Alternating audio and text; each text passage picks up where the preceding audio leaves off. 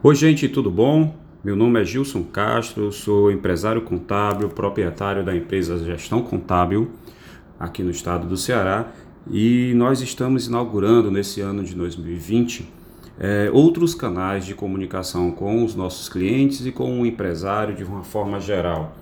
É, você está ouvindo aqui uma, uma série de podcasts que nós vamos lançar esse ano para que você possa se tornar mais, mais informado de conteúdos interessantes naquele momento em que você achar mais propício.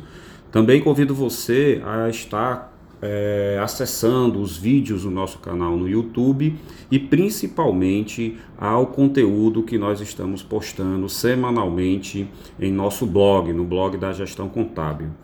Esse podcast é para falar para você sobre os regimes de tributações que nós temos hoje no Brasil. O Brasil é um dos países que tem um sistema tributário mais complexo do mundo. Nós temos hoje diversas leis sendo editadas e publicadas diariamente.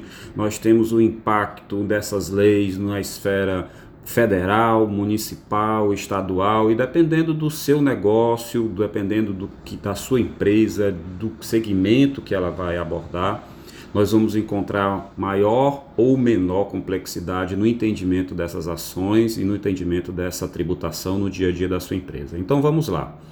Vamos começar aqui com, com o regime de tributação mais simples que existe hoje, que é chamado microempreendedor individual ou simplesmente MEI.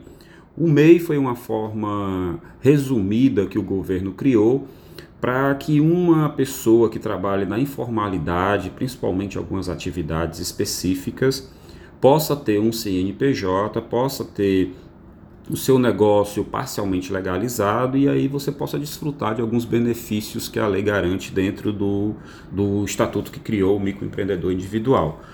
Uma coisa que você deve observar, o microempreendedor individual, ele vai ter um pagamento mensal único. É, esse microempreendedor tendo faturamento ou não, ele tendo é, uma emissão de nota, ou ele prestando um serviço, ou ele vendendo um produto, sim ou não, é, ao longo de um período, ele vai ter um pagamento mensal obrigado por lei. Esse pagamento é um valor baixo, simbólico. É, se você for, por exemplo, uma empresa que trabalha com comércio ou indústria, vai pagar um valor de é, R$ 52,95. Se você for uma, uma empresa que vai é, trabalhar com serviço, prestação de serviço, esse valor é um pouquinho maior, é R$ 56,95. E se for comércio e serviço ao mesmo tempo, você vai ter um valor em torno de R$ 57,95. Ou seja, esses valores não passam de 60 reais por mês. Porém, você vai ter o pagamento constante, um carnê que você vai ter que uma parcela. Falei carnê porque antigamente o governo mandava para o endereço do microempreendedor um carnezinho onde todo mês você era obrigado a pagar esses valores. Hoje, não mais. Hoje, esses pagamentos você entra diretamente no, no site do microempreendedor individual e pode estar tirando essas parcelas mensalmente, tá? Outro ponto que você deve observar antes de abrir o seu negócio nessa modalidade de microempreendedor individual é o faturamento anual. Essas empresas cadastradas como MEI, que para saber anteriormente se eu posso ter um MEI cadastrado em meu nome ou não, eu preciso observar uma lista de atividades em que o governo listou todas as categorias, todas as atividades, todos os quinais, Cadastro Nacional de Atividade, em que eu posso explorar na modalidade MEI. Então, eu te aconselho, antes de fazer uma inscrição, dá uma olhada primeiro nessa lista de, de atividades que o governo diz. Uma vez podendo ter o registro no MEI, você pode ainda dar, observar o limite de faturamento, que para o ano agora de 2020, esse limite é de 81 mil reais anual ou em torno de 6.750 reais por mês. Pode ter um mês que você vai extrapolar esse valor, pode ter um mês que você vai faturar menos, mas anualmente você fica limitado a 81 mil reais. Observe, 81 mil reais é o limite básico pra, para vendas, mas também é o limite estabelecido pelo governo do estado é, para as compras. Então vamos supor, você comprou num primeiro mês 100 mil reais. provavelmente nos meses seguintes você vai receber alguma comunicação de algum órgão fiscalizador dizendo que ou você justifica esse investimento inicial ou você vai ser obrigado a ser excluído do MEI, tá? Você vai ter que migrar para uma outra modalidade. O MEI também tem uma possibilidade de ter um funcionário, um único funcionário registrado em nome é, da pessoa que abriu o MEI. Lembrando que os valores mensais eles passam a ser maiores, a serem recolhidos na modalidade MEI, porque você vai ser obrigado, se você tem um MEI registrado em seu nome, você vai ser obrigado a pagar é, sobre o salário desse funcionário, que você vai estipular, que não pode ser menor do que o salário mínimo nacional, você vai ter uma carga tributária sobre esse salário de 11%, no qual 3% é o INSS do empregador e 8% vai ser o INSS descontado desse empregado sobre o salário que ele ganha. Além desses 11%, você vai ter que pagar mais 8% de FGTS. É como se o empregado tivesse todos os direitos é, quando ele é contratado nas demais empresas, nos demais regimes de tributação, ok? Então, antes de abrir o MEI, fica atento nas possibilidades em que você pode ter ou não um MEI em seu nome. Lembrando que se você já é sócio de alguma empresa, é, você não pode ter um MEI em seu nome. Esse, o MEI ele, é, ele foi criado apenas para um limite de pessoas em que estavam na, na informalidade e que precisam legalizar o seu negócio, precisam ter nota fiscal, precisam ter uma garantia de INSS, então fique atento, não é qualquer pessoa, não é qualquer possibilidade em que você pode ter um MEI, ok? Lembrando que se você tiver dúvida, geralmente no blog da gestão contábil a gente tem outras matérias falando sobre isso e provavelmente teremos outros podcasts falando sobre exclusivamente sobre MEI, tá ok? Agora vamos falar um pouquinho sobre Simples Nacional. O Simples Nacional, gente, é um tipo de tributação que as empresas podem optar, tá certo? Dependendo do segmento, dependendo do também do faturamento e dependendo de algumas condições. O simples, o, eu vou pagar um tributo sobre o faturamento da empresa. Mas, de acordo com a atividade a ser exercida, eu preciso ver quais tabelas eu vou utilizar para calcular o valor do Simples Nacional a ser pago mensalmente. Diferente do MEI, o Simples Nacional eu só pago quando eu faturo, quando eu tenho alguma venda, quando eu tenho alguma prestação de serviço ele não é um valor único, ele não é um valor obrigatório a ser pago mensalmente, ele está atrelado ao faturamento das empresas, tá? Então, geralmente você começa um pequeno negócio como MEI, dependendo da característica do que você queira fazer, você pode depois migrar para um simples ou você pode ir diretamente para um simples nacional sem passar um MEI. E aí cabe uma boa discussão com o seu contador com as pessoas que estão lhe auxiliando a abrir o seu negócio. O Simples Nacional, gente, ele tem cinco tabelas. Dependendo da atividade que você for explorar, por exemplo, se eu vou botar uma loja para revender produtos, se eu vou abrir uma empresa de prestação de serviço, dependendo dessas atividades, eu sou enquadrado em uma dessas cinco tabelas. Não é que o enquadramento seja único e, vá, e vai valer para o resto da vida da empresa. Não.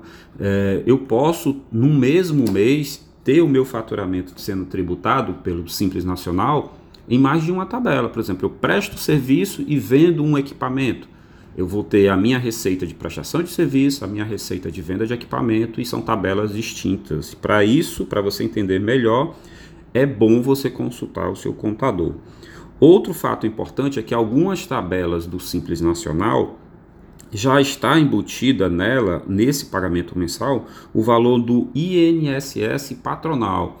Lembrando que o INSS ele tem duas formas da gente recolher. Existe o INSS que eu retenho do salário do meu funcionário e sou obrigado a repassar à, Previdência Social, e existe a parte da empresa. Sobre a folha de pagamento, a empresa é obrigada também a pagar INSS. Quando eu estou no Simples Nacional, por exemplo, numa, na tabela no anexo 5, o INSS já está dentro do valor pago mensalmente para o Simples Nacional. Então vale a pena você sentar com o seu contador e verificar qual a melhor tabela, qual o tipo de serviço, qual as possibilidades que eu vou ter para me enquadrar no Simples Nacional e pagar menos tributos.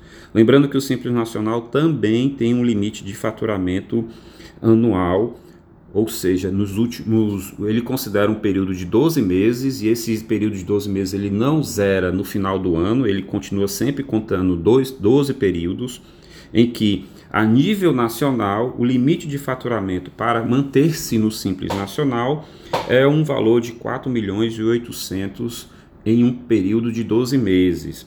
E nos estados você tem às vezes um limitador. Esse limite de 4 milhões e 800, ele ele cai para 3 milhões e 600 quando a gente está falando de operações que envolvam o ICMS, ou seja, se eu sou uma empresa optante do Simples Nacional, é, vendo o produto, a mim, o meu limite dentro do estado do Ceará para recolher o Simples é de 3 milhões e 600, ou seja, dentro de todo o valor que eu vou pagar de Simples Nacional, se eu me manter dentro dessa faixa de 3 milhões e 600 faturamento de 12 meses, dentro do valor recolhido eu também estou recolhendo o ICMS dos produtos vendidos, ok? Então, MEI tem limite de faturamento, Simples tem limite de faturamento e a gente vai embarcar agora nos últimos dois, nos últimos dois regimes de tributações, que são o lucro presumido, que diferentemente do MEI, diferentemente do Simples,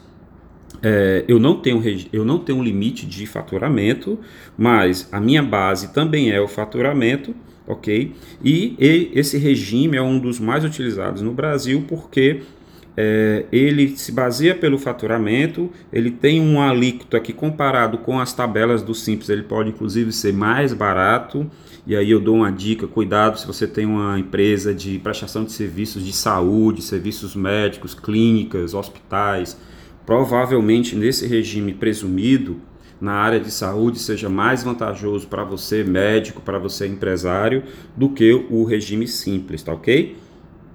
Esse, em média, se paga um percentual em torno de 16,33%, sem considerar as operações de ICMS, se você for uma empresa, por exemplo, prestadora de serviço, mas isso pode ser um percentual menor, dependendo da categoria, dependendo do serviço que você vai abordar, tudo bem? E temos a última opção, que é o lucro real. O lucro real, diferentemente de que muitos empresários pensam, é, eu só vou pagar imposto se eu tiver lucro. Isso é uma, uma informação equivocada, tá, gente? O lucro real, a base é o lucro contábil. Logicamente, se eu não tenho lucro dentro daquele período que eu estou apurando as minhas ah, o meu resultado, certamente eu não vou ter imposto de renda e contribuição social a pagar. Porém, entretanto, tome cuidado, as alíquotas de PIS, COFINS, que são tributos federais, e no lucro real as alíquotas são maiores do que no lucro presumido para esses dois impostos, elas são sobre o faturamento. Aí você vai me perguntar, como é que pode, Gilson? Como é essa regra? Se eu tiver lucro eu vou pagar imposto de renda e contribuição social. Se eu não tiver, eu não pago. Mas o PIS e o COFINS eu vou pagar sempre? Exatamente. São duas regras dentro do mesmo regime de tributação para esses impostos específicos. Existe é, uma, um, uma forma de controle, um regime mais rígido de controle de informações, escrituração contábil, controle de informações, controle de estoque imobilizado despesas que são dedutíveis, despesas que não são dedutíveis, e aí torna o lucro real um regime de tributação mais cuidadoso, que requer mais atenção, tá certo? Mas no Brasil, gente, para fechar o nosso podcast de hoje, nós temos esses quatro regimes de tributações. O que, que vai variar de um para o outro? A realidade da sua empresa. Tributação no Brasil não é uma receita de bolo, ela não pode ser copiada de uma empresa para outra. Existem eh, características específicas de cada tributo, existem características específicas do seu negócio, existe a, a, necessidade dela, desse planejamento tributário e análise do regime de tributação serem feitas anualmente. Sente com o seu contador constantemente e analise anualmente o seu registro de o seu regime de tributação. Não pague tributo desnecessariamente. Não deixe para a última hora. Tenha sempre o contato com a sua consultoria contábil. E veja bem, se você não atentar para isso, grande parte do seu lucro, que já é difícil de ser arrecadado, de ser obtido, ele vai embora no pagamento equivocado de tributos, ok?